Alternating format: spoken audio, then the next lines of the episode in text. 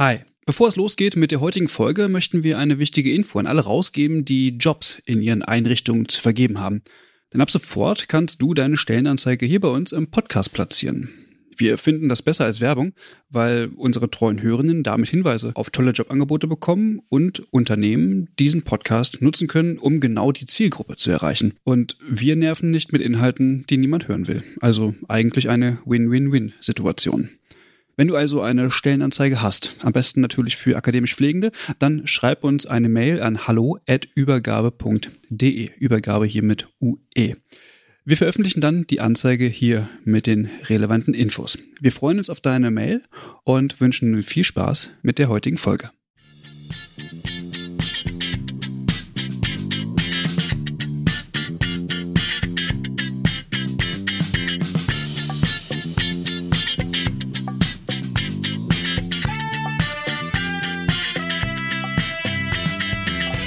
Hallo und herzlich willkommen zu einer neuen Folge des Übergabe-Podcasts. Mein Name ist Christian Köpke und ich begrüße alle Hörenden herzlich hier zur neuen Episode. Ich freue mich, dass ich hier heute mit zwei Damen sitze und wir sprechen über ein Projekt, dessen Namen ich äh, gerade mal versuche auszusprechen, und zwar äh, Parasholabi. Ist das richtig ausgesprochen? Genau, also wir sagen einmal Paraskolabi und ja, okay. Genau, du hast recht, der Begriff ist schon sehr seltsam. Das steht für partizipatives Ausbildungskonzept zur Förderung und Entstigmatisierung von SchülerInnen mit längeren Bildungswegen vor der Pflegeausbildung. Also ein sehr langer Titel, ja. Vielen Dank, dass Sie mir das abgenommen haben, Frau Döring. Ich hätte es jetzt selbst auch äh, vorgelesen, jetzt haben Sie direkt das Wort ergriffen. Frau Döring, wer sind Sie denn? Denn Sie sind heute eine der Gästinnen, mit denen ich heute über dieses Projekt sprechen werde. Wer sind Sie? Was machen Sie? Genau, äh, mein Name ist Denise Döring. Ich bin wissenschaftliche Mitarbeiterin im Projekt Paraskolabi. Ich bin Masterpädagogin und das Projekt läuft über die Universität zu Kiel, also Christian Albrechts Universität und eben auch über das Uniklinikum Schleswig-Holstein. Okay. Und ich habe gesagt, äh, heute sind zwei Gästinnen da und ich habe sie gerade im Hintergrund schon ein bisschen lachen hören. Und zwar ist das Frau Amekor. Würden Sie auch kurz was zu sich sagen? Ja, hallo, ich bin Lola Maria Amekor, ich bin Pflegewissenschaftlerin und Krankenschwester, genau, und ebenfalls wissenschaftliche Mitarbeiterin im Projekt Paraskolabi. Und ich frage mich, wie ist es denn zu diesem Projekt eigentlich gekommen? Wie ist die Geschichte dieses Projektes? Wer hatte die Idee? Mm, genau, das Ganze ist ein interdisziplinäres Projekt. Das heißt, die Ideen oder die Idee hatte einmal unser Professor Wolfgang von Gahlen-Hobs. Der ist der Professor der Didaktik der Pflege- und Gesundheitsberufe an der Medizinischen Fakultät und auch einmal die Professorin Christiane Mikoslos. Die ist äh, in der Pädagogik, Schwerpunkt Sozialpädagogik. Und da war es die Idee, ein interdisziplinäres Projekt eben ähm, anzulegen, was auch äh, Lebenswelten von umschulenden Personen betrachtet, über die es ja heute auch gehen soll, und aber auch diesen pflegepädagogischen, pflegewissenschaftlichen Aspekt eben mit einbezieht. Mhm. Genau. Jetzt ist das ein partizipatives Ausbildungskonzept. Ich will es nochmal kurz wiederholen. Zur Förderung und zur Entstigmatisierung von SchülerInnen mit längeren Bildungswegen vor der Pflegeausbildung. Mhm. Ähm, was genau bedeutet das?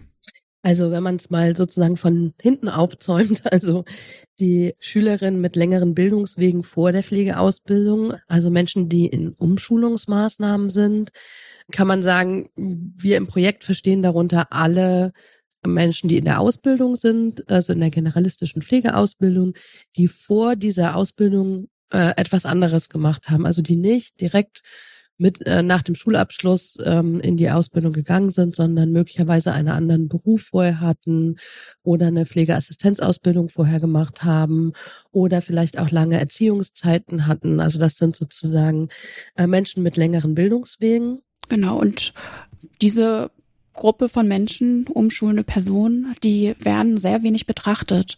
Also in Forschung oder generell auch gesellschaftlich finden wir eigentlich wenig Raum darüber, dass über diese Personen auch gesprochen wird oder geforscht wird. Und diese Lücke möchten wir natürlich dann schließen durch unser Projekt. Genau.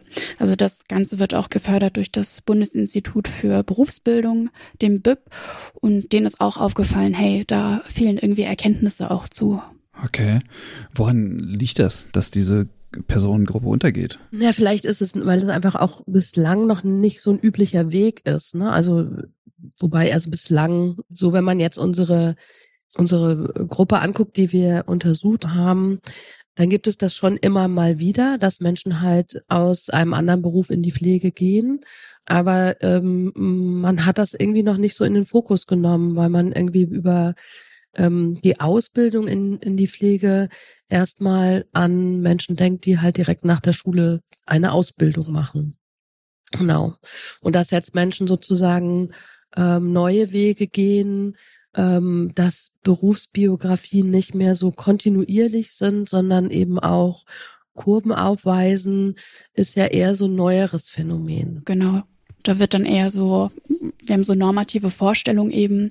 Und ähm, ganz konkret sind uns in unserer Forschung Leute begegnet, die sind vielleicht 40 und sagen, hey, ich möchte jetzt noch mal was Neues ausprobieren, was für mich Sinnvolles machen, weil das, was ich vorher gemacht habe, sei es irgendwie kann ganz unterschiedlich sein. Ich habe in der Buchhaltung gearbeitet und wünsche mir jetzt doch irgendwie mehr Kontakt mit Menschen und das möchte ich jetzt ausprobieren. Habe mir viele verschiedene Möglichkeiten angeschaut und finde das jetzt in der Pflege wieder, was ich gerne mir für meine restliche berufliche Zeit wünsche. Mhm. So.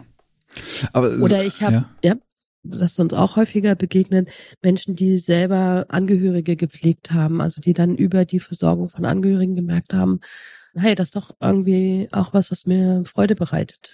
Äh, ich habe gerade so überlegt, äh, das Phänomen an sich ist ja eigentlich nicht so neu. Also ich kann mich gut daran erinnern, äh, die sogenannten Schleckerfrauen damals, die ja dann irgendwie auch so in die Pflege so ein bisschen gedrängt worden sind, die ja auch eine andere Ausbildung hatten. Also und das ging ja tatsächlich, also es war ja, war ja ähm, medial sehr präsent. Also so mhm. richtig ähm, neu scheint dieses Phänomen im Sinne von, wo werden Personen benötigt, äh, wenn sie arbeitslos werden oder arbeitssuchend sind. Äh, ich habe auch das Gefühl, dass ähm, der Zugang zum Pflegeberuf ähm, vereinfacht ähm, wird, wenn man arbeitssuchend ist, weil dort einfach sehr viel Personal gesucht wird. Also sprich, die, die, die ähm, Arbeitsämter, die Jobcenter, die, die leiten ja auch schon so ein Stück weit dahin und schauen eben, ist das eine Möglichkeit? Also so richtig neu ist das Phänomen ja eigentlich nicht. Also deswegen wundere ich mich, warum es dazu tatsächlich keine richtigen mhm. äh, Betrachtungen gibt. Ja, das mhm. ist äh, tatsächlich verwunderlich, weil es nämlich also die Betrachtung, die es gibt, eigentlich diese Gruppe, also als der hoffnungsvolle Gruppe schon beschreibt, so, mhm. ähm, die halt länger im Beruf bleiben, die auch äh, schnell auch verantwortungsvolle Positionen übernehmen und so. Okay. Mhm. Und in dem Titel steht ja jetzt auch was, also die, diesen längeren Bildungsweg, sprich man hat einen mhm. anderen Beruf gelernt oder man ist vielleicht aus dem Beruf raus gewesen und möchte sich jetzt äh, dem Pflegeberuf anschließen. Jetzt steht da aber auch was von Entstigmatisierung von SchülerInnen mh, mm, und, und die Förderung. Und äh, ich frage mich, gibt es eine Entstigmatisierung, äh, äh, beziehungsweise eine Stigmatisierung? Wie hat man das dann festgestellt? In welcher Form sind die denn stigmatisiert? Mhm, genau, das ist eine These, die wir aufgestellt haben, die wir ähm, bislang zum Glück noch nicht belegen konnten. Okay. Also wir haben die Pflegebubble eben betrachtet, das Welt der Pflege. Also wir haben uns mit Lehrenden auseinandergesetzt, mit Praxisanleitenden, mit den umschulenden Personen selbst und mit äh, Mitarbeitenden der Agentur für Arbeit und äh, der Jobcenter.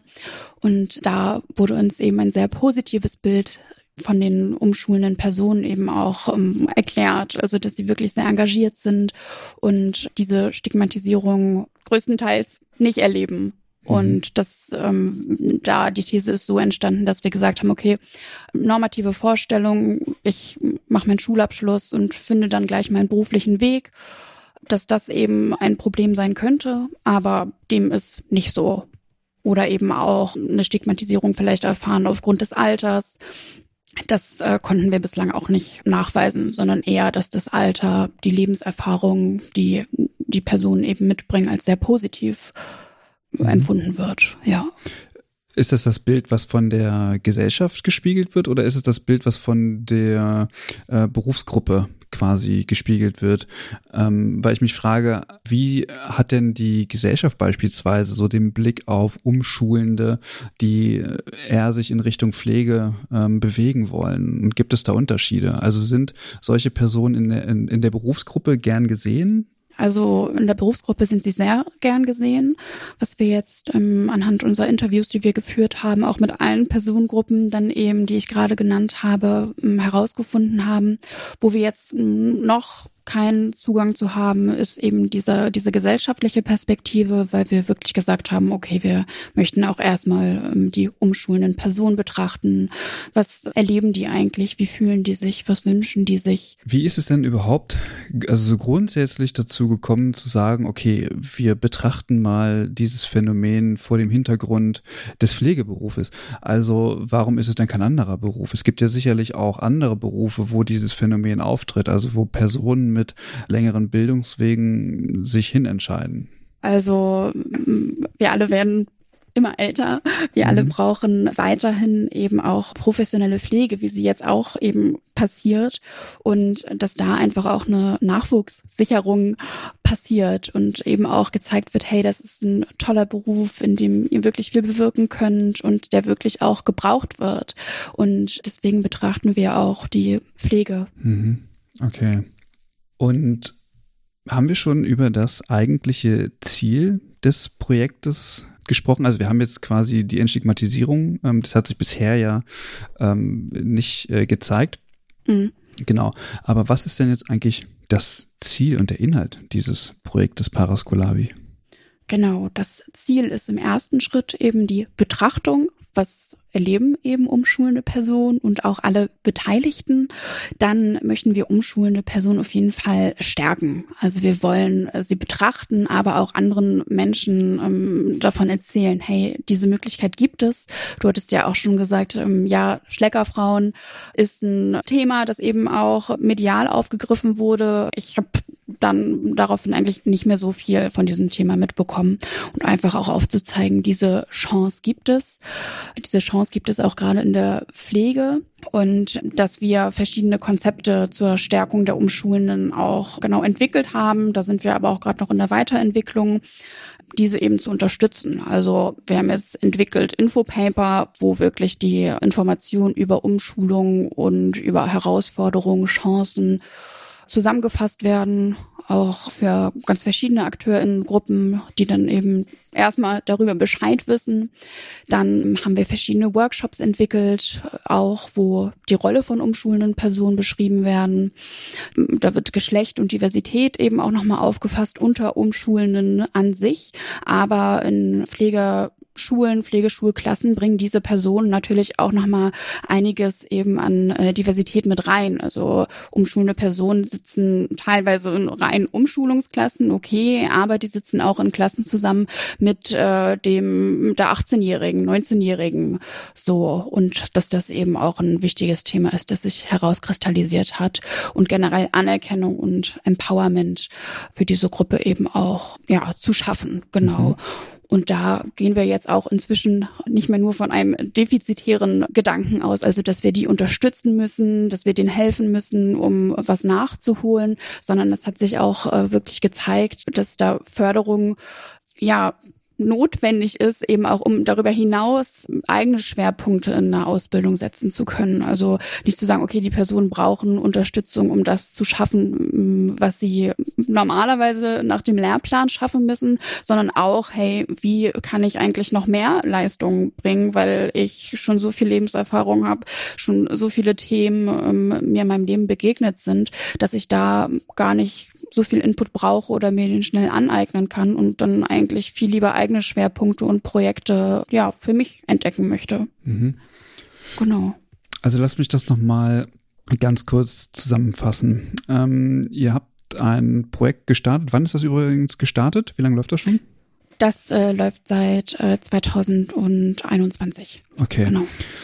Und ihr habt zum zum Ziel sozusagen, Personen, die einen längeren Bildungsweg äh, hinter sich haben, in die Pflege zu bringen. Und ihr schaut jetzt, okay, was brauchen die denn eigentlich, damit das sozusagen gut funktioniert und mhm. habt da verschiedene Methoden entwickelt oder seid dabei, verschiedene Methoden zu entwickeln, um ihnen den Einstieg äh, und den Verlauf dieser neuen Ausbildung entsprechend zu vereinfachen.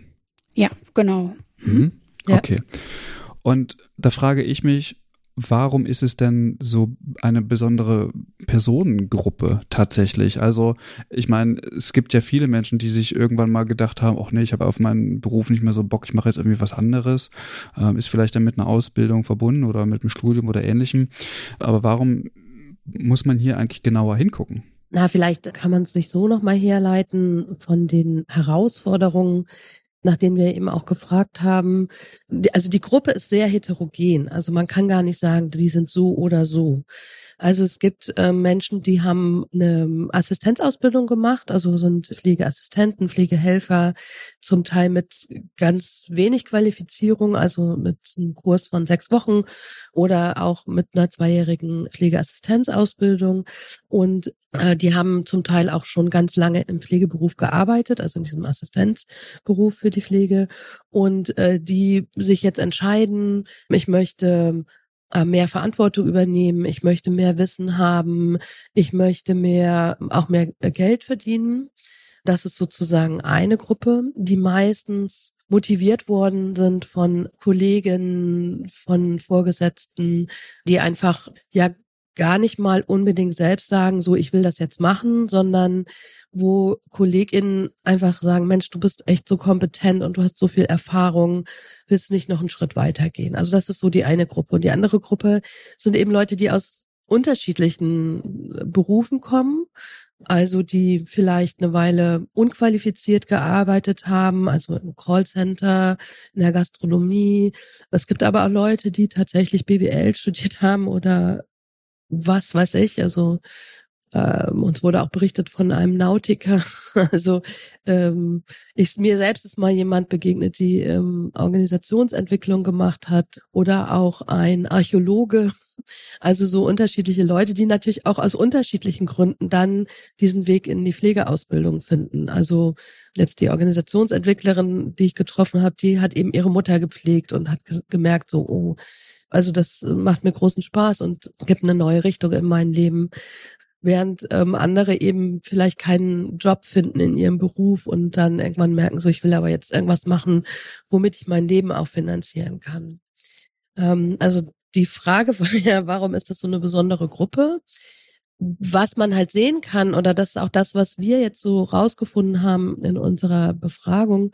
Also das sind Leute, die halt entweder sich schon auskennen im Pflegeberuf und wissen, was auf sie zukommt, oder die sich das gut überlegt haben und die auch im Leben schon an einer anderen Stelle stehen als jemand, der mit 17 sich entschließt, die Ausbildung zu machen.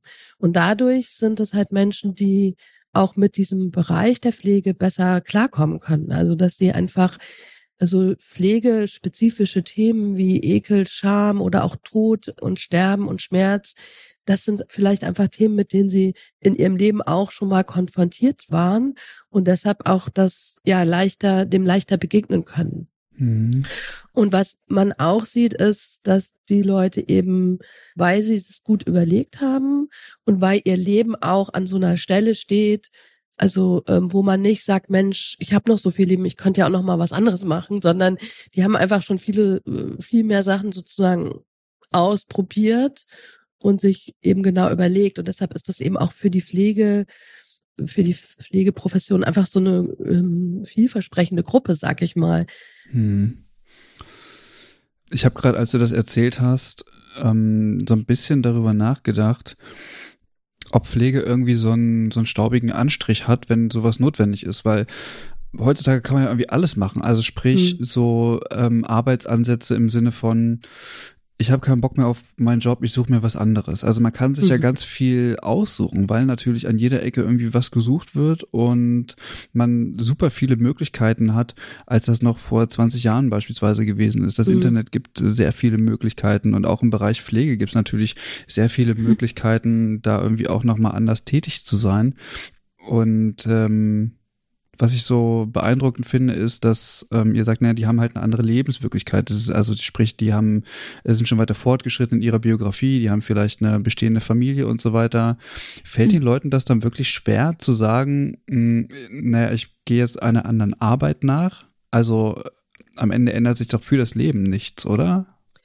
Naja, ich glaube, diese Entscheidung zu treffen, ich gehe einer anderen Arbeit nach, ist jetzt erstmal ja, okay, ich habe das vielleicht überlegt und mich entschieden. Mhm. Das ist jetzt mal so eine Sache, aber jetzt in eine, in eine Ausbildung zu gehen, ist natürlich verbunden mit viel mehr größeren Konsequenzen für mein Leben. Also ein Ausbildungsgehalt ist halt jetzt eben nicht so üppig, dass man davon zum Beispiel eine Familie ernähren kann oder möglicherweise, also Menschen in, in den 30er, 40ern haben vielleicht ein Haus gebaut, das noch abgezahlt werden muss oder irgendwelche anderen äh, finanziellen Verpflichtungen, was man jetzt so als äh, direkter Schulabgänger, direkte Schulabgängerin gar nicht hat.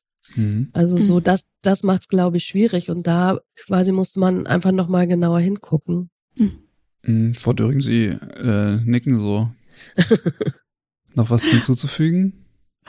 Genau, also mm, das ist erst auch immer so, dass sich die umschulenden Personen oder die Personen, die vor der Entscheidung stehen, wirklich viele, viele Gedanken machen. Das wurde uns von diesen eben auch berichtet, dass sie hin und her überlegt haben und äh, gerade die Familie, Kolleginnen eine große Ressource sind und dass sie sich Gedanken gemacht haben, okay, jetzt, wie es für mich beruflich gerade steht, so kann es auch einfach nicht weitergehen, weil ich doch mir eine für mich sinnhafte Tätigkeit Möglichkeit wünsche und da auch sehr viel Frustration eben auch dahinter ist. Also die Sinnhaftigkeit oder auch die faire Entlohnung oder auch als Fachkraft zu gelten, sind da verschiedene ähm, ja, Motivationsansätze eben auch zu sagen, okay, jetzt möchte ich aber auch mal als Fachkraft auch bezahlt werden und einen sicheren Arbeitsplatz. Und ähm, mit diesen Überlegungen gehen dann diese umschulenden Personen dann auch da rein und sagen, hey, jetzt mache ich das nochmal. Hm. Was vielleicht auch noch dazu kommt, also weil äh, die Frage war ja, also warum machen, also warum ist das so schwer für die oder warum hm. ähm, so bedeutsam?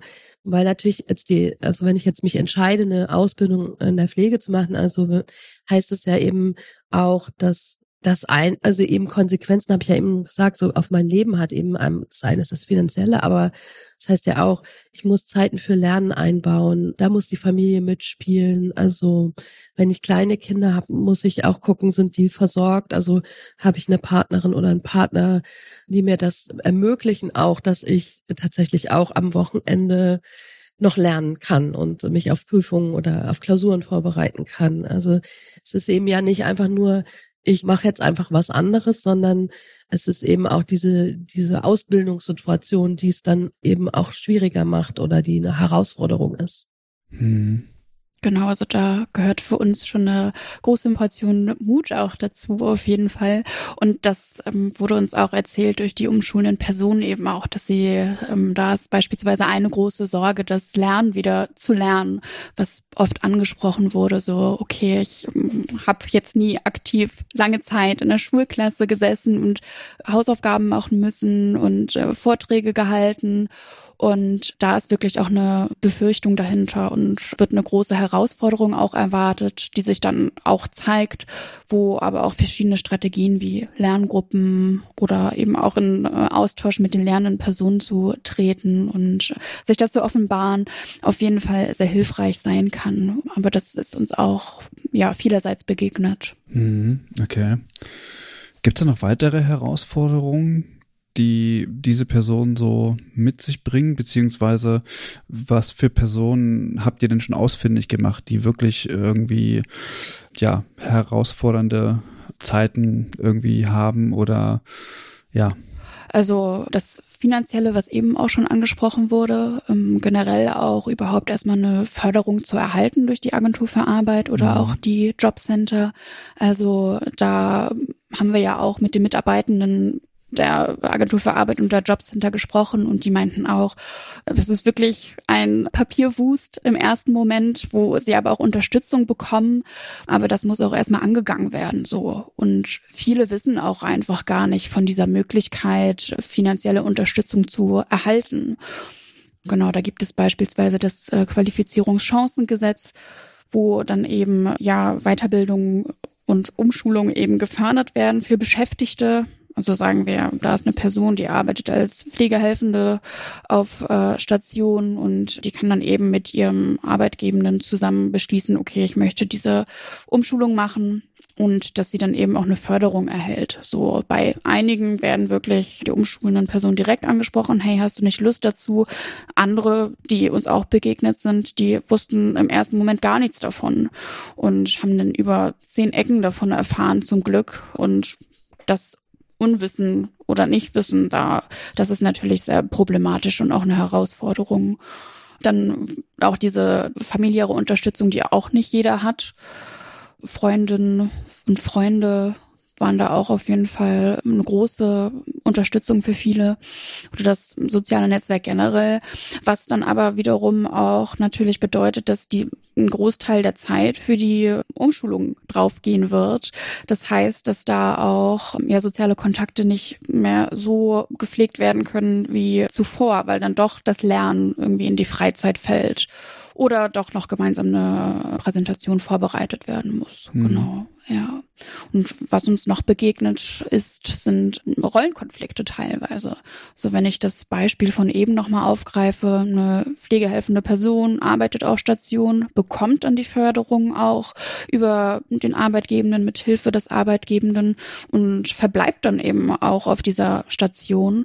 Und da wurde uns erzählt, dass diese Person wirklich sich das Lernen auch erkämpfen müssen in der Praxis. Also dass sie nicht ihre Arbeit als Pflegehelfende weiter verrichten und arbeiten wie zuvor, sondern sich auch wirklich einfordern müssen, hey, ich bin jetzt hier als auszubildende Person oder als umschulende Person eben, die die Ausbildung dann macht. Und ich darf jetzt auch äh, Neues dazulernen. Und genau deswegen mache ich das ja eigentlich auch. Und da besteht wirklich ein Problem, dass diese Personen ähm, eben immer weiter als Pflegehelfende adressiert werden und auch so weiter eingesetzt werden da sind wir aber auch in Austausch dann schon mit Praxisanleitenden gewesen und auch mit Lehrenden, die davon eben auch gehört haben, dass einige eben so damit umgehen, dass Personen, die eben auf der Station angestellt waren, dann äh, gleich auf eine neue Station kommen als umschulende Person, damit das gar nicht so passiert. Hm. Was auch noch bedeutsam ist, also um nochmal auf das soziale Netz zu kommen, also wenn ich jetzt mich gut organisiert habe und äh, meine Kinder immer gut untergebracht habe, mir auch Freiräume geschafft habe durch mein soziales Netz, entsteht natürlich auch ein Druck, also den Druck erfolgreich zu sein, weil wenn ich das jetzt hier nicht hinkriege, bin ich nur so nicht, nicht die einzige, die sozusagen Zeit umsonst investiert hat, sondern eben das ganze Netz, was mich unterstützt hat, mhm. ähm, hat auch noch Zeit umsonst in Anführungszeichen investiert. Mhm. Ja, stimmt. Dazu fällt mir auch noch ein, dass die Förderung teilweise ja auch eben vom Erfolg abhängig ist. Das heißt, wenn wirklich schlechte Noten geschrieben werden und eben die Agentur für Arbeit das so einschätzt, hm, oh je, ist da wirklich eine Perspektive, dass dann teilweise auch Förderungen eingestellt werden und dann natürlich überhaupt gar, gar keine Möglichkeit mehr für bestimmte Personen besteht, das finanziell zu wuppen und weiterzuführen. Ich frage mich nur, ist die Pflege hier insgesamt eigentlich ein dankbarer Beruf, um sowas machen zu können? Also ich meine, wenn man jetzt an, also man hat immer so so eine Idealvorstellung, so wie Pflege abläuft und Händchen halten, Menschen helfen und hier und da und dann kommt man so in die Pflege, in die Ausbildung und denkt, boah, das ist echt was anderes. Also wie weit sind denn hier tatsächlich die Vorstellungen und die Realität voneinander entfernt? Und gibt es auch Personen, die sagen, das habe ich mir so nicht vorgestellt? Also ich meine, man muss ja mal ernsthaft die Frage stellen, wie viel von dieser Idealvorstellung bleibt dann am Ende in der Realität zurück? Es kommt natürlich ein bisschen auf Setting an, aber grundsätzlich gibt es natürlich, ja, wenn man sagt, man will sich um Menschen kümmern, dann bleibt im Krankenhaus so viel nicht übrig. Naja, also das eine, was man eben sieht, und das macht eben diese Gruppe der Menschen für die Pflege schon, das hat ja eben auch schon gesagt, schon mal interessant, weil die gar nicht diese Enttäuschung so groß haben, wie es vielleicht junge Menschen haben. Also weil eben diese eine Gruppe, die einfach schon zum Teil jahrelang, Jahrzehnte, also zehn Jahre zum Beispiel, mhm. in, in dem Pflegeberuf als Assistenzkräfte gearbeitet haben, also die kennen einfach das, also wie es ist. Also die kennen die Realität. Und die andere Gruppe sind halt meistens eben die, weil es so ein krasser Gegensatz ist. Also wenn ich, keine Ahnung, BWL war jahrelang, dann gucke ich mir das Feld ja erstmal an. Also ich stürze halt nicht rein, sondern ich gucke es mir an und überlege mir das. Und ähm, deshalb glaube ich, diese bewusste Auseinandersetzung mit, was habe ich für Vorstellungen und wie ist die Realität, die passiert bei dieser Gruppe von Menschen häufig. Also ich, ich sag jetzt nicht immer, aber häufig schon viel bewusster. Ach, das sind auch zum Teil haben uns das äh, Menschen erzählt, die wir gesprochen haben beim Arbeitsamt, dass die auch es forcieren, dass Leute erst ein Praktikum machen, bevor diese Entscheidung dann fällt. Also dass die sagen, okay, wir möchten, dass du erstmal in diese ins Feld reingehst und guckst, ob das überhaupt was für dich ist. Hm. Also würdet ihr sagen, dass hier die Umschulenden keinen Frust erleben oder nur weniger Frust erleben? Ich würde sagen, dass, also nicht, dass sie, mm, sie sind vorbereiteter auf den Frust und können mhm. durch ihre Lebenserfahrung auch oder haben durch ihre Lebenserfahrung Strategien entwickelt, damit umzugehen, so und sich auszutauschen mhm. und ja, sich ja. gegenseitig zu unterstützen auf jeden Fall.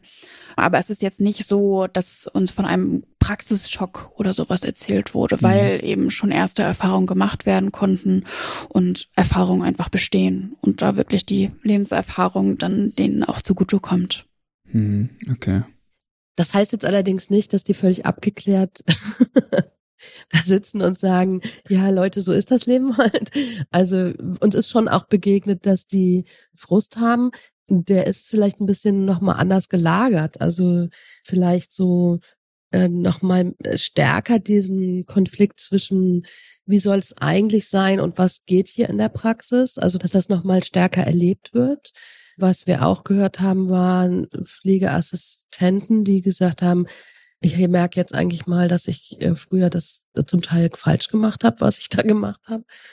Das ist nochmal so ein anderer Frust als den, den vielleicht erst Auszubildende erleben. Mhm. In dem Titel des Projektes ähm, ist ja auch das Partizipative äh, genannt, also ein partizipatives mhm. Ausbildungskonzept. Und mich würde an dieser Stelle mal interessieren, was passiert denn jetzt in diesem Projekt Paraskolabi und was ist jetzt partizipativ? Also könnt ihr da so ein bisschen drauf eingehen, was da jetzt genau passiert?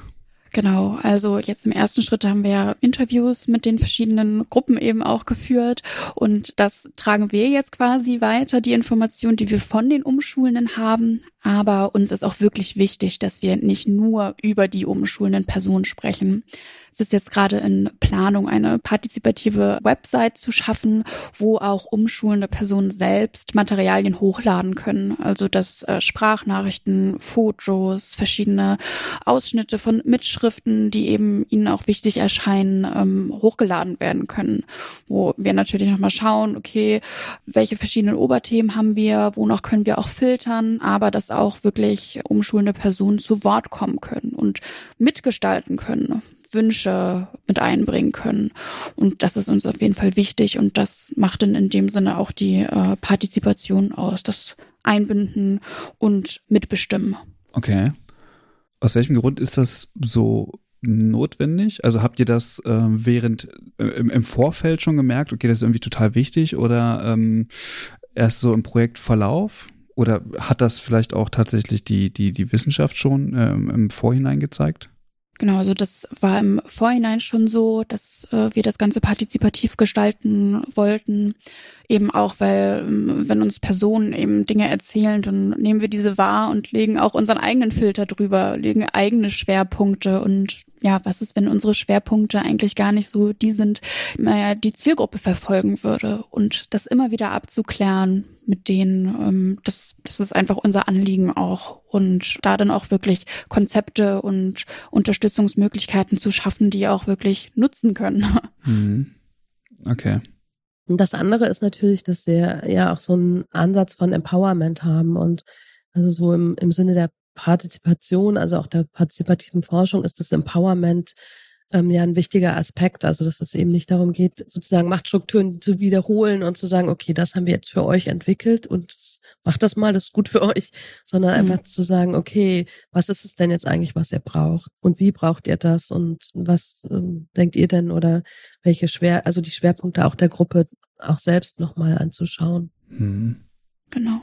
Okay, und wie habt ihr das jetzt gestaltet? Also können die Personen, die jetzt quasi auch in dem Projekt sind, also erstens, wie, wie findet ihr die? Geht ihr direkt auf diese Leute zu? Oder, oder wie funktioniert das? Was mich auch interessiert ist, wie werden denn jetzt, ich sag mal, die Bedarfe und so weiter überhaupt gefunden? Also gibt es äh, Fragebögen oder macht ihr das mittels Interviews, mhm. dass man überhaupt erstmal schaut, naja, wo sind denn die Bedarfe, um dann auch entsprechende ähm, Interventionen überhaupt kreieren zu können?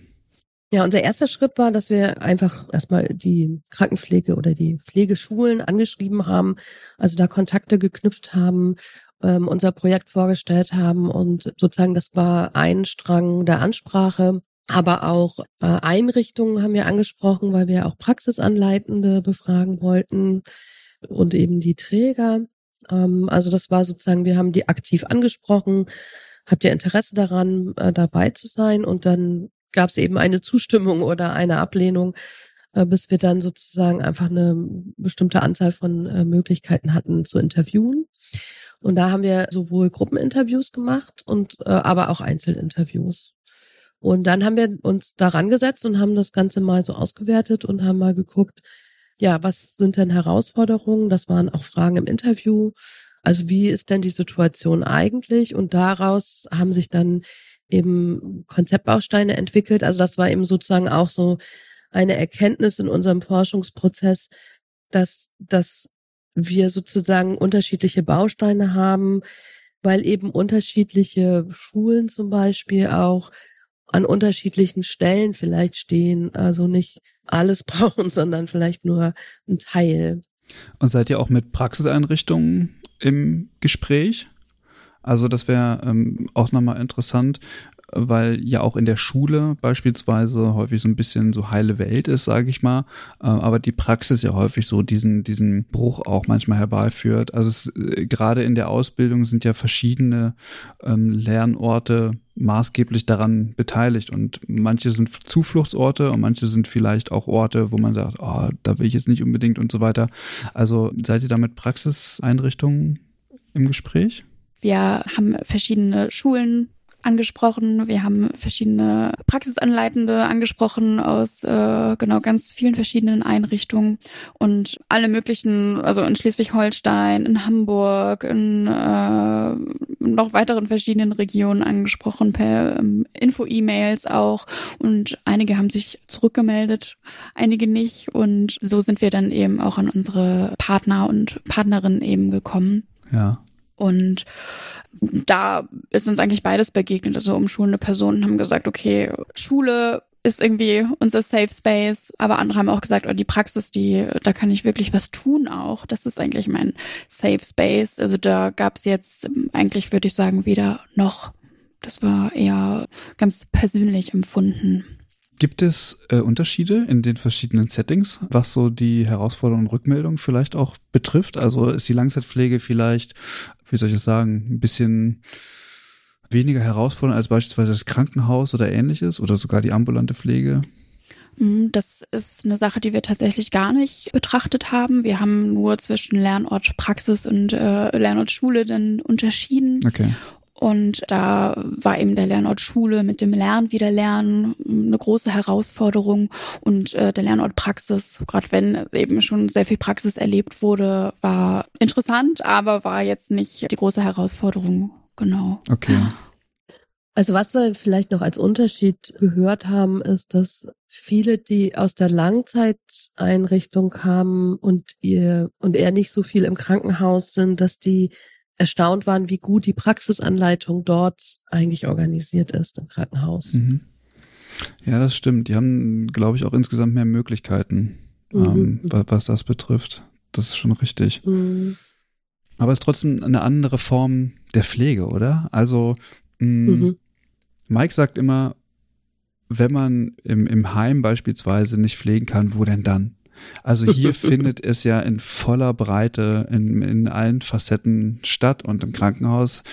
Da ist er verrichtungsorientiert und man hat nur einen Ausschnitt und so und man hat auch weniger Möglichkeiten, Beziehungen aufzubauen als Beispiel. Und im, im Heim hat man das viel mehr. Also ich kann mir vorstellen, dass jemand, der sagt, oh, du, ich möchte was anderes machen, weil hier hinterm Schreibtisch, das erfüllt mich nicht mehr, ich möchte mich um Menschen kümmern beispielsweise, dass man schnell enttäuscht wird, wenn man äh, ins Krankenhaus geht, weil es auch sehr viel schnelllebiger ist und sehr mhm. viel, mhm. ich meine, am Ende geht es irgendwie immer ums Geld, aber ich habe das Gefühl, im Krankenhaus wird das immer noch mal deutlicher, als beispielsweise in der, in der Langzeitpflege es sein kann. Es kommt natürlich auch aufs Heim drauf an, das ist schon klar. Mhm. Mm, aber grundsätzlich kann man Pflege besser erfahren, zumindest würde ich das mal in den Raum stellen, in der Langzeitpflege als beispielsweise im Krankenhaus. Also was, was mir jetzt so ähm, in den Sinn kommt oder was ich mich erinnere, ist, dass ein, ein Auszubildender erzählt hat auch, dass er im Krankenhaus viel häufiger angesprochen wurde. Es war tatsächlich ein junger Mann, dass er, also wenn es um Menschen mit Demenz ging, also dass er da einfach viel versierter war im Umgang mit Menschen mit Demenz. Mhm. Und wenn dann jemand sozusagen von der Station verschwunden ist, dass er eher beauftragt wurde, dann guck, kannst du mal gucken und kannst du die Person wieder zurückholen. Also dass der im, den Umgang mit Menschen mit Demenz zum Beispiel viel natürlicher und normaler hatte als, als die Kollegen und Kolleginnen im Krankenhaus jetzt. Also es war ein Bericht, das weiß ich jetzt auch nicht, ob man das immer so sagen kann, aber also das, die Frage nach dem im Krankenhaus ist es schon eben ein Zacken schneller und ein Zacken auch medizinischer. Also das äh, meine ich mich zu erinnern auch, äh, dass das äh, Leute gesagt haben, dass eben die Frage von, ich kenne die Leute, also es ist ja quasi wie so eine, was möchte ich eigentlich, ne? Also bin ich jemand, der sagt, ich möchte gerne Beziehung eben haben und diese, und das gibt mir auch was, dass ich Frau Meier schon ganz lange kenne und auch ihre Tochter und ihre ganze Familie und ähm, kann mich besser auf sie einstellen? Oder bin ich eher jemand, der sagt so, ja, ich finde es aber auch spannend, immer mal wieder neue Leute zu haben oder häufig neue Leute zu haben. Mhm. Jetzt kann man natürlich sagen, für die Umschulung, also für zumindest für den Teil der um, umschulenden Personen, die halt aus der Assistenzsituation umschulen, die kommen natürlich in der Regel aus der Langzeitpflege. Also ich kann mich jetzt niemand erinnern, der also dann aus dem Krankenhaus kam und dann das weiter. Also vielleicht gibt's die auch, aber das haben wir jetzt nicht so gesehen in unserem Projekt. Wie sieht es denn eigentlich aus mit den Ergebnissen? Also wie weit ist das Projekt jetzt fortgeschritten? Seid ihr schon in der Ergebnisphase, Ergebniserfassung oder also läuft das parallel oder wartet ihr damit noch? Na, wir sind ja sozusagen in so einem ongoing-Prozess. Also es passiert immer wieder, dass wir auswerten. Also wir ähm, arbeiten ähm, eher so nach einer äh, Grounded Theory-Haltung. Also wir gucken uns die, das Material auch immer wieder an. Grundsätzlich kann man aber natürlich sagen, dass wir zwei große Phasen haben oder vielleicht sogar drei. Also die erste Phase, dass wir ins Feld reingegangen sind, die Daten erhoben haben und gefragt haben, wie sieht das Feld aus? Was gibt's denn für Herausforderungen? Was ist das für eine Gruppe von Menschen, die Umschulenden? Und ähm, was gibt's denn auch für Ressourcen? Also diesen Schritt haben wir getan. Also wir haben Interviews gemacht und äh, die auch eben im, in einem ersten Schritt ausgewertet und haben erste Ergebnisse und auf, auf der Grundlage der Ergebnisse sind wir sozusagen in die nächste Phase gegangen, haben Konzepte entwickelt, um dem Bedarf da entgegenzukommen. Und jetzt gibt's quasi die nächste Phase, wo die Konzepte pilotiert werden und dann evaluiert werden. Äh, man könnte jetzt ja sagen, vielleicht ein Drittel oder Denise, ein Drittel ist mhm. quasi ja. erledigt. okay. Genau. Also das Projekt läuft jetzt auch noch eine ganze Zeit bis Ende 2025. Mhm. Genau, das heißt, da haben wir auch noch ein Stück vor uns, aber ein Stück vor uns bedeutet auch noch ganz viel Raum zur Gestaltung miteinander eben. Aber genau, da gebe ich dir recht, Lola. Wir sind jetzt gerade, genau, den Anfang haben wir geschafft. Anfang, Ende, Mitte, so Mitte angekommen, ja. Mhm. Mhm. Und was passiert dann mit den Ergebnissen? Also, was soll dann bezweckt werden? Kann man das so sagen? Bezweckt werden, ähm, soll auf jeden Fall, dass na, diese Gruppe der umschulenden Personen in die Pflege auch bekannter wird, ja. dass es normaler wird, zu sagen, hey, ich bin 40 und ich äh, orientiere mich jetzt nochmal um und der Nachbar sagt, okay, ja cool, äh, mache ich vielleicht auch in drei Jahren. Und das auf jeden Fall. Und dass diese Dinge wie diese partizipativ ausgerichtete Website, dass diese auf jeden Fall bestehen bleiben. Also da haben wir ja eben auch das Bundesinstitut für Berufsbildung an unserer Seite, die eben auch sagen, diese Internetseite beispielsweise würden wir weiter übernehmen, auch, dass sie ersichtlich bleibt. Die Veröffentlichungen, die wir auch schreiben, die sind ja auch, tragen ja auch gerade im, im Forschungs, ja, im Forschungsumfeld jetzt hierbei, dass das Thema einfach bekannter wird und uns ist auch immer wieder wichtig, niedrigschwellig eben auch zu veröffentlichen, so dass es auch für viele einfach zugänglich ist. Also jetzt nicht immer nur hochwissenschaftlich, sondern auch äh, für alle zugänglich und mhm. verstehbar auch ist. Ja. Okay. Gibt es irgendwelche Erwartungen?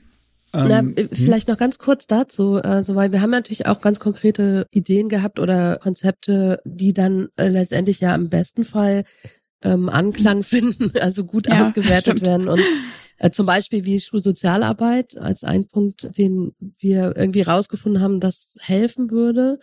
Und also das gibt's schon an großen Bildungscampi, wo auch mehrere Gesundheitsberufe ausgebildet werden, aber eben nicht an kleineren Schulen. Und da sind wir gerade dabei, eben was zu entwickeln, dass eben kleinere Schulen auch ähm, Schulsozialarbeit anbieten können. Und im besten Fall, also die Frage, was soll hinten rauskommen, wäre das zum Beispiel ein so ein Konzept einfach als in unserer Evaluation als hilfreich bewertet wird und dass wir sagen können, das ist auf jeden Fall in der Form etwas, was was man noch weiterentwickeln kann oder vielleicht auch schon perfekt ist so. Hm. Aber was ist schon perfekt? ja gut, es wird natürlich immer im Wandel sein, weil sich natürlich auch die Arbeitswelt mhm. der Pflege natürlich verändern wird. Mhm. Zumindest gehe ich mal stark davon aus. Ähm, mhm. Aber gibt es äh, so Erwartungen irgendwie tatsächlich von den Personen, die im Projekt involviert sind, vielleicht tatsächlich auch von Trägern oder von äh, Finanzierungsseite? Also, dass man sich hier erhofft, okay, es gibt vielleicht Modell äh, als Beispiel, wie man äh, Personen gut partizipativ und äh, gut integrieren kann, die sich jetzt quasi für so eine Ausbildung äh, entscheiden oder für so eine Umschulung entscheiden, mh, dass man da vielleicht Best-Practice-Modelle hat, äh, die jetzt aus diesem Projekt entstehen. Als Idee nur so. Mhm. Ja, also ähm, im Prinzip könnte man ja schon sagen, also da, also das, was ähm, mit der Schulsozialarbeit angedacht ist mhm. oder mit verschiedenen Workshops, äh, wo man einfach sagen kann, okay, das haben wir ausprobiert, das haben wir ähm, auch ausgewertet ähm, und das ist halt ein Ergebnis von Paraskolabi äh, zu sagen, okay, ja, das sehen wir als was an, was hilfreich ist. Also da würde sich natürlich auch ähm, sozusagen das BIP als Institut drüber freuen. Was natürlich auch noch interessant ist, sage ich mal, dass wir äh, mit dem BIP als Auftraggeber von unserer Untersuchung ja auch eine politische Instanz, sage ich mal, oder der politiknahe Instanz als Bundesinstitut für Berufsbildung, dass man da möglicherweise auch Informationen auch nochmal an die Politik weitergeben könnte. Hm. Genau, Informationen dann beispielsweise hinsichtlich der Förderung, also dass der Zugang da schon ein sehr schwieriger teilweise ist, eben auch wenn, wenn eben die Herausforderung gesehen wird, okay, Papierkram mag ich eh nicht so gerne, dann lasse ich es lieber, dass da auch Wege ja leichter Geber gemacht werden und ähm, gesagt wird, okay, du hast Interesse daran und wir kriegen das jetzt auch schnell hin, dass du das machen kannst und nicht irgendwie drei, vier Monate warten musst und dass du überhaupt eine Zusage dafür kriegst oder so. Also das wurde uns von allen Seiten auch wirklich mitgegeben, auch von MitarbeiterInnen der Agentur mhm. für Arbeit, dass sie da wirklich sich selber auch schnellere Verfahren wünschen würden. Mhm. mhm und das auch überhaupt erstmal sichtbar zu machen. So, hey, so geht's den umschulenden Personen damit, so geht das auch MitarbeiterInnen damit. Das ist auf jeden Fall ein Ziel, was wir ähm, erreichen möchten. Also diese Sichtbarkeit, Transparenz. Ja. Mhm. Gibt es denn Personen, die sich für eine Umschulung entschlossen haben und mittlerweile irgendwie auch studieren? Also habt ihr das im Blick? Gibt es diese Entwicklung? Bestimmt. Mhm. Also ich kann mich auf jeden Fall an einen Gesprächspartner erinnern, ähm, der zum Beispiel also eher erstaunt war, dass das Lernen ihm leicht fällt und der tatsächlich auch sagte, na ja, und es gibt ja auch noch mehr Möglichkeiten, wenn ich fertig bin. Also so, das war sozusagen so, eine, so ein Ausblick auch hat. Ähm, mhm. Aber es gibt bestimmt, ich muss gerade mal kurz überlegen, also ob ich Leute kenne, aber ich, ich bin mir ziemlich sicher, dass es auch Leute gibt, die über diesen Weg dann auch in ein Studium finden. Ne? Ja, was total lustig war, ist, dass wir ähm, Interviews ja auch mit Praxisanleitenden äh, geführt haben. Also es ist jetzt äh, dann natürlich äh, kein Studium, aber ähm, wir haben wirklich dieses Interview geführt, das Gruppeninterview mit denen und äh, dann waren die ganzen Praxisanleitenden zuvor umschulende Personen. Also dass sie gesagt haben, hey, wir haben ja auch alle vorher was anderes gemacht und hatten dann daraufhin nochmal Lust, Praxisanleiterin oder Praxisanleitender zu werden. Und da an die Situation erinnere ich mich auf jeden Fall auch. Und das haben auch Mitarbeitende der Agentur für Arbeit erzählt, dass sie dann nochmal im Kontakt waren mit Menschen, die sie gefördert haben zur Umschulung. Und dann erzählen die ganz stolz, ja, ich bin jetzt äh, praxisanleitende Person geworden. Mhm. Und das ist, was mir jetzt gerade einfällt, ja. Ja, wir hatten tatsächlich eine ganze Gruppe von Praxisanleitenden, die wir interviewt haben in so einem Gruppeninterview, wo die meisten eigentlich über Umschulungsmaßnahmen äh, dann also in die Pflege gekommen sind, also die vorher Stra eine, eine war Straßenbahnfahrerin oder aus dem Hotelfach kam oder so, also die jetzt an der Position der Praxisanleitenden dann gelandet waren, ja. Mhm, okay.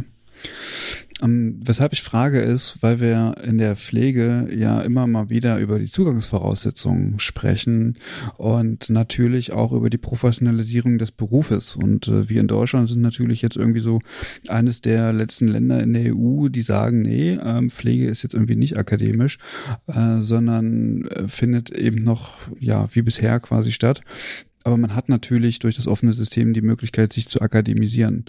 Das heißt, die Zugangsvoraussetzungen werden hier offenbar relativ gering gehalten. Und ähm, mich würde in diesem Zusammenhang tatsächlich mal interessieren, mh, hm, wie seht ihr das? Also die Personen, die jetzt äh, im Rahmen des Projektes involviert sind, die werden ja nicht alle ein Abitur haben. Oder also grundsätzlich mit höheren Zugangsvoraussetzungen würde dieses Projekt vielleicht gar nicht so stattfinden können.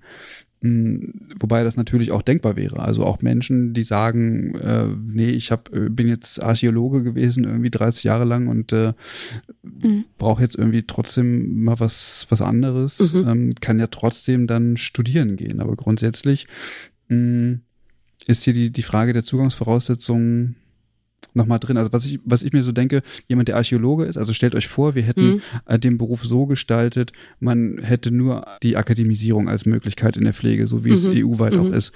Wäre das ein interessanter Beruf für Personen, die die Zugangsvoraussetzungen nicht mitbringen würden? Also würden die sagen, okay, ich mache erstmal die Assistenz und dann weiter?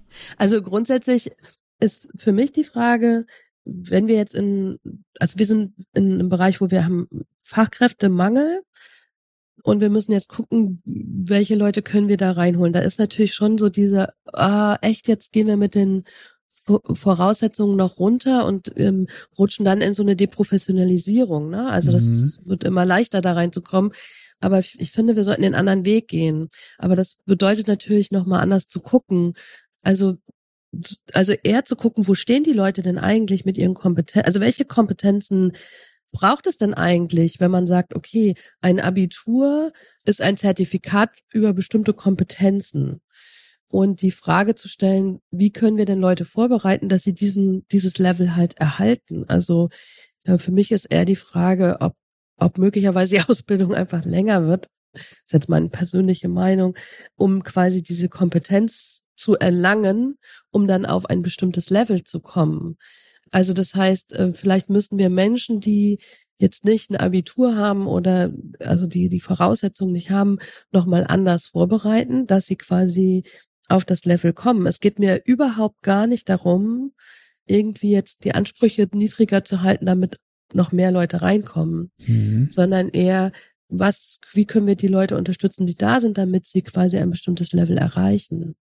Weil ich glaube, dass viele, also so die Leute, mit denen wir gesprochen haben, viele auch eben sind, die ja keine guten Erfahrungen in der Schule hatten. Und ähm, das möglicherweise aber jetzt nicht an ihrer Intelligenz lag, sondern mehr daran, dass sie was auch immer nicht hatten. Also ähm, sich dem System halt nicht so anpassen konnten, wie das System das gefordert hat. Und da wäre halt für mich die Frage, ja, also da gibt's eine Menge intelligenter Menschen, die, die man auf eine andere Weise fördern könnte, äh, dass sie Zugang zu ihrer Intelligenz haben und ähm, und damit auch dem, dem Lernen nochmal zugewandter sind und, und sich sozusagen da Perspektiven und Kompetenzen aneignen können. Ist das nachvollziehbar, was ich meine? Ich finde das äh, total nachvollziehbar und äh, ich würde das sogar unterschreiben, nur leider funktioniert unser System ja so nicht. Also unser mhm. System, unser ganzes Bildungssystem funktioniert ja so, dass du bitte aufpassen musst in der Schule und wenn du eine gute Note mhm. hast, dann hast du die und die Möglichkeiten. Also niemand mhm. fragt mhm. ja, äh, kann jemand mit schlechten Noten vielleicht die gleichen Kompetenzen mitbringen und hatte sie vielleicht sogar unabhängig. Also mhm. ich, nur weil ich E-Funktionen gut ausrechnen kann, bedeutet das eben nicht, dass ich mich gut um Menschen kümmern kann oder ähnlich. So Mhm, mhm. Also, aber so funktioniert unser System ja nicht. Also dazu müsste sich ja grundsätzlich ein, ein, ein das Bildungssystem wandeln und äh, auch, wie du sagst, danach fragen. Also mhm. ähm, im Sinne von, okay, welche Kompetenzen brauchen wir hier und bringst du die mit? Und mhm dann wird natürlich nicht das Abi-Zeugnis irgendwie als, als Maßstab genommen, sondern mh, es müssen andere äh, Testverfahren oder irgendwelche Einschätzungsinstrumente mhm. hergenommen werden, um den, den, den Berufszugang zu attestieren. Aber haben wir halt nicht, sondern wir haben halt das Abi-Zeugnis genau. oder ja. Mhm. Das, das ist eben auch nochmal eine Frage, äh, die wir uns auch im Projekt stellen, also die aber zu einem späteren Zeitpunkt nochmal angegangen wird, ist tatsächlich die Frage, gibt es ein Kompetenzmessungsinstrument, womit man arbeiten kann? Also dass man einfach ähm, sagen kann, okay, also da war auch stark die Frage nach, gibt es Leute, die zum Beispiel die Ausbildung verkürzen können, weil sie schon so lange in der Pflege gearbeitet haben und bestimmte Kompetenzen gar nicht mehr erwerben müssen, sondern die haben sie einfach durch ihre Praxis erworben. Mhm. Ähm, und gibt es da ein Instrument, das, wie wir das messen können. Und das zu entwickeln, ist möglicherweise auch noch ein Teil ähm, des Projekts. Hm, okay. Genau. Wie kann Ausbildung vielleicht auch äh, individueller gestaltbar gemacht werden oder auch angepasst werden von eigenen Projekten, die ins Leben gerufen werden, wo einfach auch sich ähm, verschiedene Interessen ballen und gesagt wird, okay, du, du machst dieses Projekt und das äh, kann eben auch dann eine Ersatzleistung beispielsweise sein. Oder du bekommst auch dafür eine Note und musst dann im nächsten Jahr vielleicht weniger Kurse ableisten und äh, kannst es dir selber aussuchen, ob du jetzt dieses oder jenes machen möchtest und da wirklich auf die mm, ja, persönliche Ebene zu gehen und gucken, was sind deine Ressourcen, was möchtest du einbringen. Und äh, da finde ich auch, das wird eher weniger betrachtet. Dann, wenn es betrachtet wird, ist es ja meist nicht damit verbunden, dass ich damit auch äh, irgendwelche Leistungen erbringen kann oder mir anrechnen lassen kann. Dann ist es zwar da, dann wird es hoffentlich wertgeschätzt, aber insofern bringt es mir ja nichts für mein Zeugnis, mein Zertifikat später. Und ich finde, da fehlt auf jeden Fall auch noch ein großer Schritt. Ich finde das total interessant, wie ihr das sagt. Bei mir schwingt im Hintergrund immer nur so mit, weil ich halt auch so ja, tatsächlich es ist wichtig finde, dass die richtigen Kompetenzen an der richtigen Stelle sind und ich trete natürlich auch für die Akademisierung ein. Mm, aber ich komme auch immer wieder ins Nachdenken, ob das der richtige Weg ist. Also äh, ich will nicht sagen, dass ich immer nur so schwarz-weiß denke, aber manchmal ist es so, dass, dass ich so denke, nee, wir müssen auch irgendwann mal eine Richtung einschlagen. Also wir können ja nicht mhm. äh, irgendwie diesen ganzen Beruf so äh, Larifari, Wischiwaschi irgendwie lassen und sagen, ja, grundsätzlich können irgendwie alle rein so, aber da musst du halt gucken, je nachdem, was du für einen Abschluss hast, kannst du halt nur dies und das machen, aber wenn du erstmal drin bist, dann kannst du theoretisch auch noch irgendwann studieren gehen, musst nur länger durchhalten und so. Also das ist ja ganz gut, dass es dieses offene System auch irgendwie gibt, aber auf der anderen Seite habe ich irgendwie nicht das Gefühl, dass, dass es dem, dem Beruf der Pflege grundsätzlich so ein scharfes Profil gibt. Und ich habe das Gefühl, dass es zu komplex ist. Also, dass man irgendwie auch am Ende sagen kann, ja, ich habe die und die Karrieremöglichkeiten oder ich habe die und die Möglichkeit, mich weiterzuentwickeln. Sondern man muss irgendwie auch mhm. erstmal in diesem Beruf drin sein, um das überhaupt erkennen zu können. Also, wenn ich jetzt in eine Berufsberatung gehen würde, dann hätte ich am Ende, weiß ich nicht, 30-seitiges Pamphlet, wo irgendwie drinsteht, was ich alles machen kann, was irgendwie davon abhängig ist, was ich jetzt für einen Abschluss habe und äh, was für eine Ausbildung ich jetzt gemacht habe und so weiter. Also, das mhm. finde ich dann ähm, manchmal auch zu undurchsichtig. Und ja, vielleicht bringt euer Projekt ja hier ein bisschen Licht ins Dunkel und kann das Ganze vielleicht vereinfachen. Also, wie geht's mhm. euch? Habt ihr, also wünscht ihr euch ein klareres Profil oder ist das klar? Also diese Frage habe ich mir jetzt sozusagen wie gar nicht gestellt. Also was ich ein bisschen was heißt, diskussionswert finde oder würdig finde, ist die Frage, wie wirbt man halt für den Beruf? Also ähm, wirbt man schon mit Karriereschritten, Karrieremöglichkeiten? Das heißt, ähm, wenn du erstmal Grundpflege gemacht hast und das kannst, dann kannst du auch noch weitergehen, mhm. was ja wieder so eine Kernaufgabe des Pflegerischen irgendwie als mh, hm, ja Anfängertätigkeit so degradiert. Also wenn du eben gesagt hast, Mike sagt irgendwie, ja, wo kann man dann eigentlich originär pflegen? Das ist doch in der Langzeitpflege. Mhm. Und das ist ja dann für mich schon die Frage, auch wenn wir sagen, irgendwie, wie schließen wir ans Internationale an? Ne? Also gehen wir denselben Weg wie alle anderen um uns rum? Das heißt, wir akademisieren die Pflege, aber dann macht ja Grundpflege eine originär pflegerische Tätigkeit, die ja auch, wenn man es jetzt professionstheoretisch anguckt, nach Friesacher viel mehr äh, Möglichkeiten lässt, also ein Regelwissen auf den Fall anzuwenden als eine Behandlungspflege, wo ich halt quasi einen Auftrag kriege, etwas zu tun, also äh, Medikament zu verabreichen, eine Spritze zu setzen oder wie auch immer. Also äh, Friesacher hat das ja mal so schön aufgedröselt, dass eine Grundpflege eigentlich viel mehr ähm, Autonomie und Professionalität äh, fordert als die Behandlungspflege. Also da müssten wir, finde ich, auch gerne noch mal in der deutschen Pflege diskutieren. Was wollen wir denn eigentlich? Wo wollen wir denn eigentlich hin? Aber deine Frage war ja ähm, klar. Äh, wenn wir jetzt andersrum gucken, welche Leute über einen Weg der Umschulung in die Pflege kämen, die gerne auch pflegen wollen, also die gar nicht jetzt also so nach dem Motto, na, es blieb irgendwie nichts anderes übrig, dann habe ich mal Pflege genommen, sondern äh, die Leute, die uns begegnet sind, waren ja Leute, die so eine bewusste Entscheidung getroffen haben. Also der BWLer, der irgendwie sagt, ich will einfach mehr Sinn in meinem Leben finden und das finde ich halt eher bei Menschen. Oder die Organisationsentwicklerin, die einfach sagt, hey, ich habe so viel schon gesehen und ich möchte jetzt was anderes machen. Oder halt Pflegeassistenten und Assistentinnen oder Helferinnen, die halt sagen, ich möchte halt noch mehr wissen und ich möchte das, was ich tun, äh, tue, auch begründen. Da haben wir ja schon auch eine Weiterentwicklung von Pflege.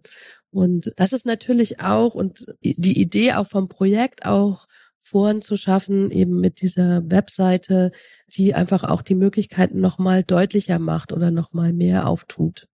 Also ich kann es, also es ist natürlich grundsätzlich eine, ein großes Diskussionsthema. Ich weiß auch nicht, ob das äh, in, die, in, die, in die falsche Richtung führt. Aber das, also was ich sehe, ist, wenn wir uns nicht der EU angleichen, mhm. dann schaffen wir uns ja mehr Probleme, als wir sie haben müssten. Also mhm. natürlich ist es ein innerdeutsches Ding irgendwie zu sagen, okay, wir, wir ziehen die Zugangsvoraussetzungen hoch, okay.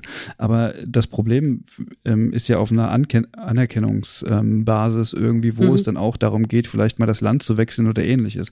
Also mhm. es kann ja nicht sein, mhm. dass, dass du im Ausland eine Ausbildung machst oder studieren gehst mhm. und bekommst das hier nicht anerkannt, obwohl das äh, hier ein Ausbildungsberuf ist oder ähnlich. Ich will damit nicht mhm. sagen, dass die pflegerische Ausbildung eine schlechte ist, aber diese verschiedenen Niveaus, die wir haben, führen halt mhm. zu Problemen auf, bei den mhm. Personen, die am Ende in diesem Beruf arbeiten wollen. Das führt zu mhm. Verzögerung, mhm. das führt zu Frust.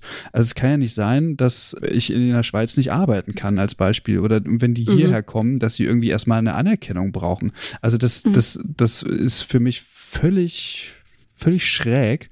Und mhm. Wenn wir es irgendwie angleichen würden, dann würden wir vermutlich dem Beruf einfach ein, ein besseres Image verleihen. So, wir würden mhm. eventuell mehr Zugang bekommen, äh, weil es einfach grundsätzlich lukrativer ist, diesen Beruf zu lernen. Und gleichzeitig nimmt man irgendwie sich das Problem, dass man ähm, ja im Ausland diese ja, langwierigen Anerkennungsverfahren dann irgendwie auch hat. Genau, also diese Anerkennungsverfahren, äh, die werfen natürlich auch sehr viel Frust auf. Also in unserem Projekt sind es auch Menschen mit Migrationshintergrund eben begegnet, wo jetzt kein Thema war, okay, meine Ausbildung wurde nicht anerkannt, ähm, sondern eher, okay, ich möchte mich umorientieren. Aber ähm, genau, wir wissen auch darum, dass das äh, teilweise sehr ja, ein sehr großes Problem eben auch ist und ähm, wie du auch sagst, dass das vielleicht oder möglicherweise auch nochmal das Interesse daran stärken könnte. Ich mache eben mein Studium und egal wo ich dann äh, letztendlich bin, ich kann es immer anwenden und äh, habe jetzt nicht irgendwie Sorge, dass ich nochmal wieder von vorne starten muss, so. Mhm. Und dass das auch ein, ja, Einstiegsgedanke sein könnte. Ja.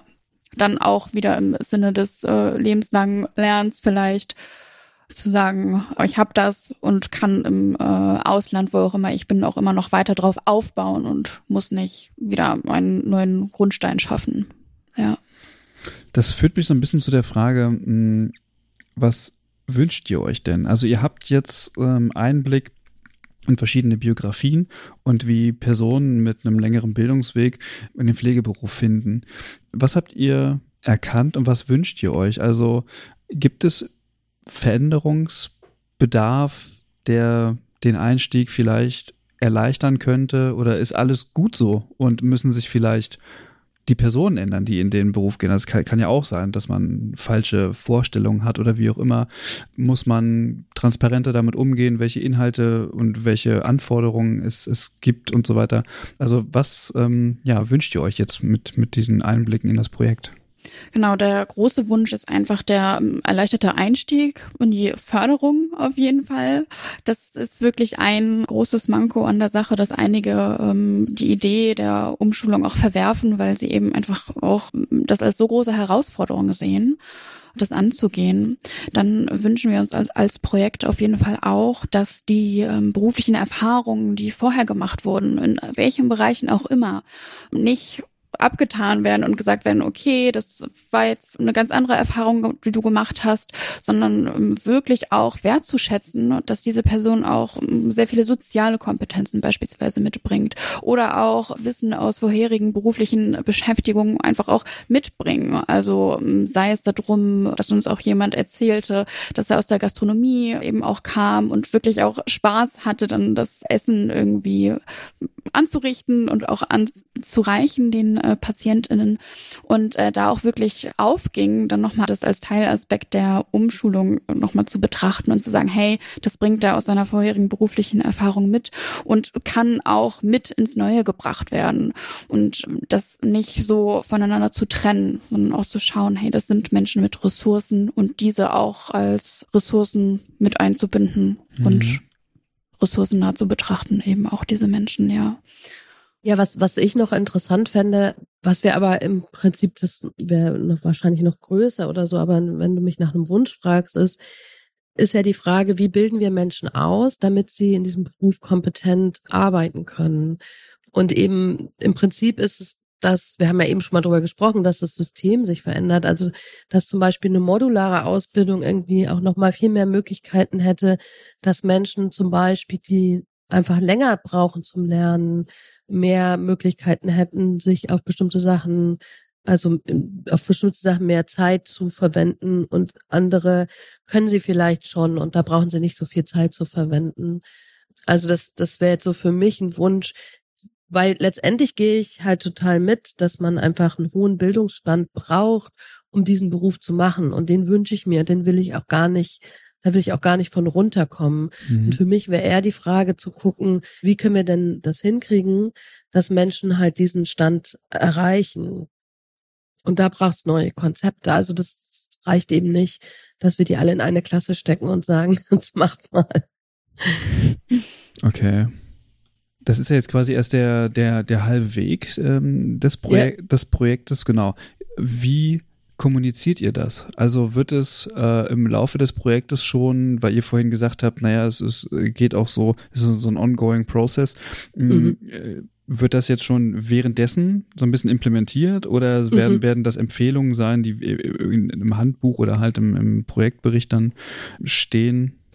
Also e, eins von den äh, Konzepten, die wir entwickelt haben, ist quasi schon wie sozusagen fast fast auf dem Weg. Mhm. Ähm, sind Infoblätter, die an verschiedene, also wir haben ja vier Gruppen Akteure, AkteurInnen äh, des Feldes befragt und ähm, daraus haben sich im ersten Schritt ganz einfache Infopaper mit den allerwichtigsten Informationen in aller Kürze äh, entwickelt und diese Infopaper werden einerseits schon in die Welt gestreut und gleichzeitig freuen wir uns natürlich auch über Menschen, die sich das angucken und natürlich auch auch ein Feedback dazu abgeben online, also so über einen Online-Fragebogen.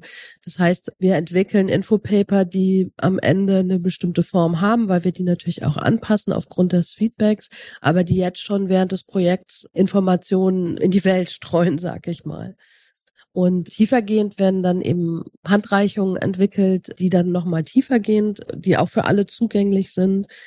Und natürlich machen wir Veröffentlichungen in verschiedenen Fachzeitschriften und wir machen auch Vorträge auf Kongressen. Also da, da wird ja schon mal das erste sozusagen in die Welt gebracht.